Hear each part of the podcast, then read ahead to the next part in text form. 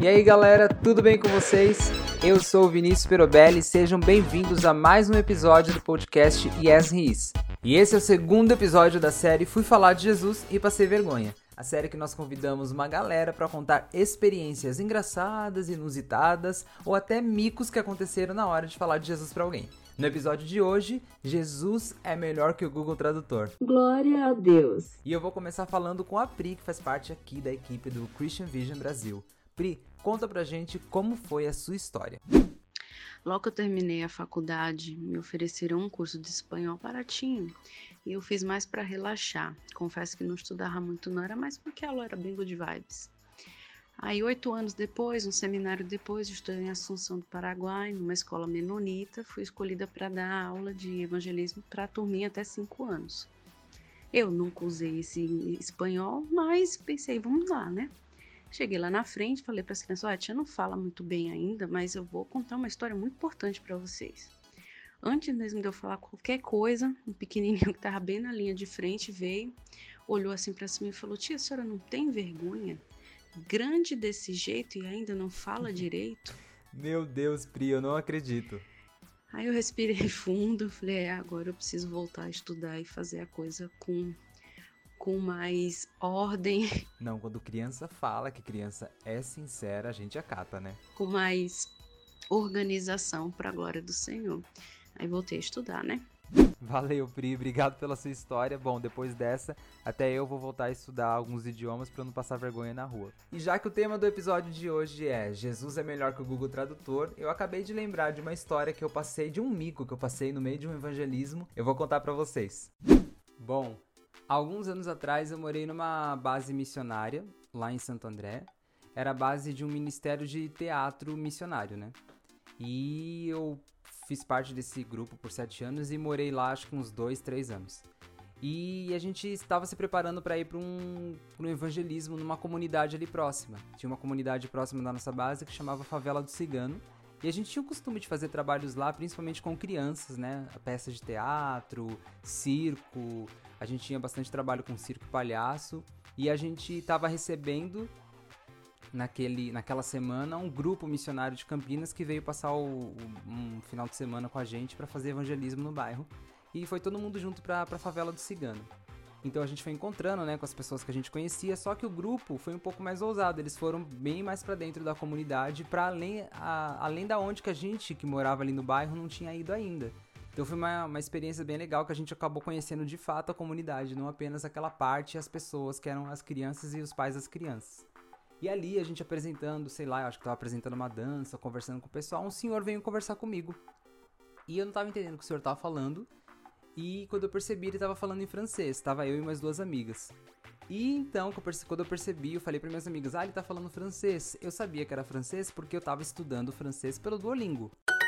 Ou seja, eu sabia 15, 20 palavras, né? E como se eu soubesse tudo do francês, porque eu entendi que era francês que ele tava falando, que eu sempre gostei de da língua francesa e da cultura da França.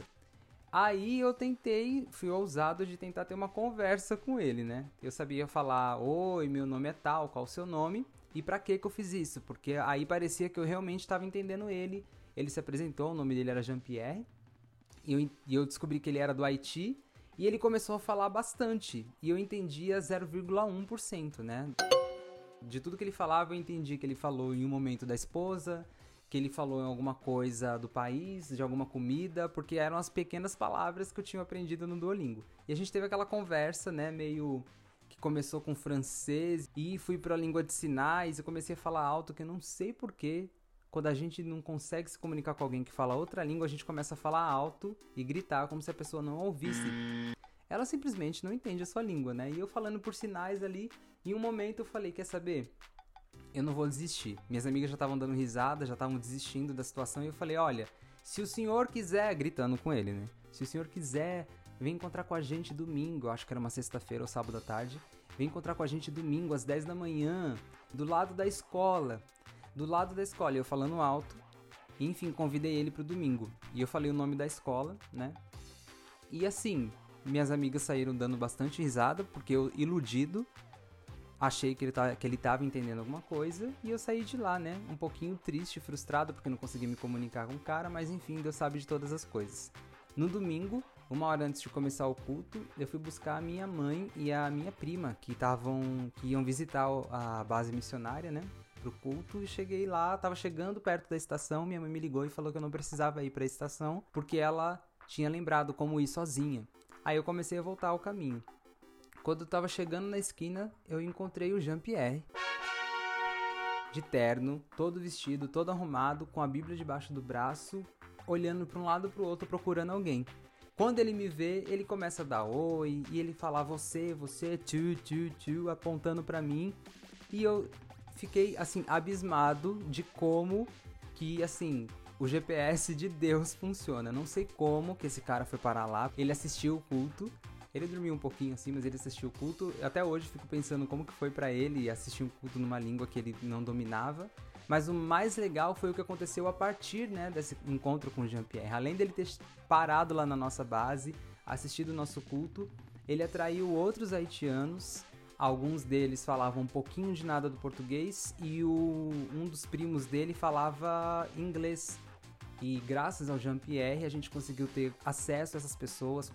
a gente descobriu que tinha uma comunidade gigante de haitianos que morava ali próximo da gente e a gente teve a oportunidade de fazer um trabalho de assistência social, entregar alimento, é, comprar o fogão que eu fui na casa deles. Acabei conhecendo eles, a família deles, os pais deles. E foi assim uma uma sequência de meses e meses caminhando junto. Fiz um estudo bíblico com eles, que era português, francês e inglês ao mesmo tempo. E eu achei muito legal e muito engraçado que um evangelismo que parecia que tinha dado tudo errado, que eu não sabia falar a língua da pessoa e a pessoa não sabia falar minha língua, no final Deus ali conseguiu traduzir para ele a forma como ele chegar na nossa igreja e não só chegou, como ele trouxe outras pessoas e graças a essa convivência eles foram assistidos, eles foram ajudados socialmente, a gente conseguiu ajudar com eles que eles estavam precisando de comida, de ajuda, eles conseguiram chegar a Jesus. E foi muito legal saber que o Google Tradutor não é páreo para Jesus, que é o melhor dos tradutores. Pois é, pessoal, falar de Jesus com as pessoas envolve certos desafios no caminho, como por exemplo conversar com alguém que é estrangeiro. Eu não sei se você já passou por uma situação dessa, mas provavelmente já deve ter passado ou já deve ter visto alguém que tentou falar de Jesus para outra pessoa e eles falavam a mesma língua, mas eles pensavam tão diferentes, se expressavam tão diferentes que parecia que cada um estava falando uma língua.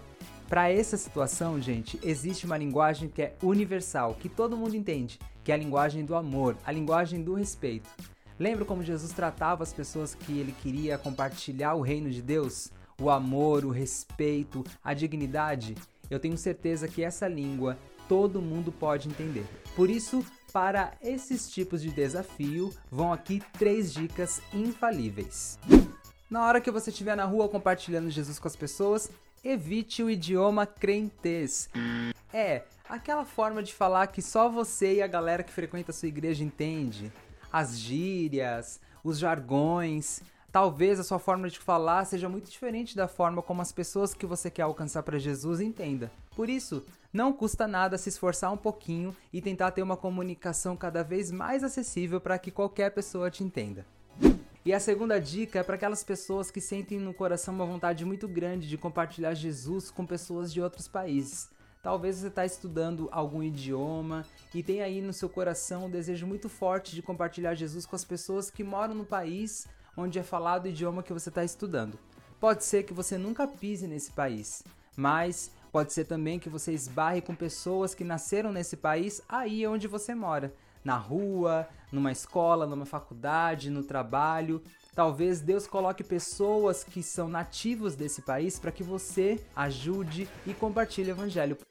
E a terceira e última dica é: para problemas de comunicação, nada melhor do que a oração. Não se esqueça de estar sempre em oração para entender ou para saber o que está no coração de Deus na hora que você vai falar com alguém ou na hora que você vai compartilhar Jesus com alguma pessoa. Não se esqueça de orar para pedir sabedoria, para saber como que você pode se comunicar e ter um relacionamento ou uma conversa intencional com alguém, assim como Paulo disse em Colossenses capítulo 4, versículos 5 e 6. O seu falar seja sempre agradável e temperado com sal, para que saibam como responder a cada um.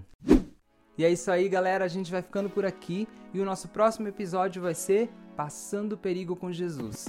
A gente vai trazer algumas histórias de pessoas que foram compartilhar Jesus com alguém e quase foi parar no noticiário de polícia. Já passou por isso? Fica ligado no nosso próximo episódio e, como eu sempre digo, estude, entenda, pratique e o mais importante, viva a vida em missão. Até a próxima!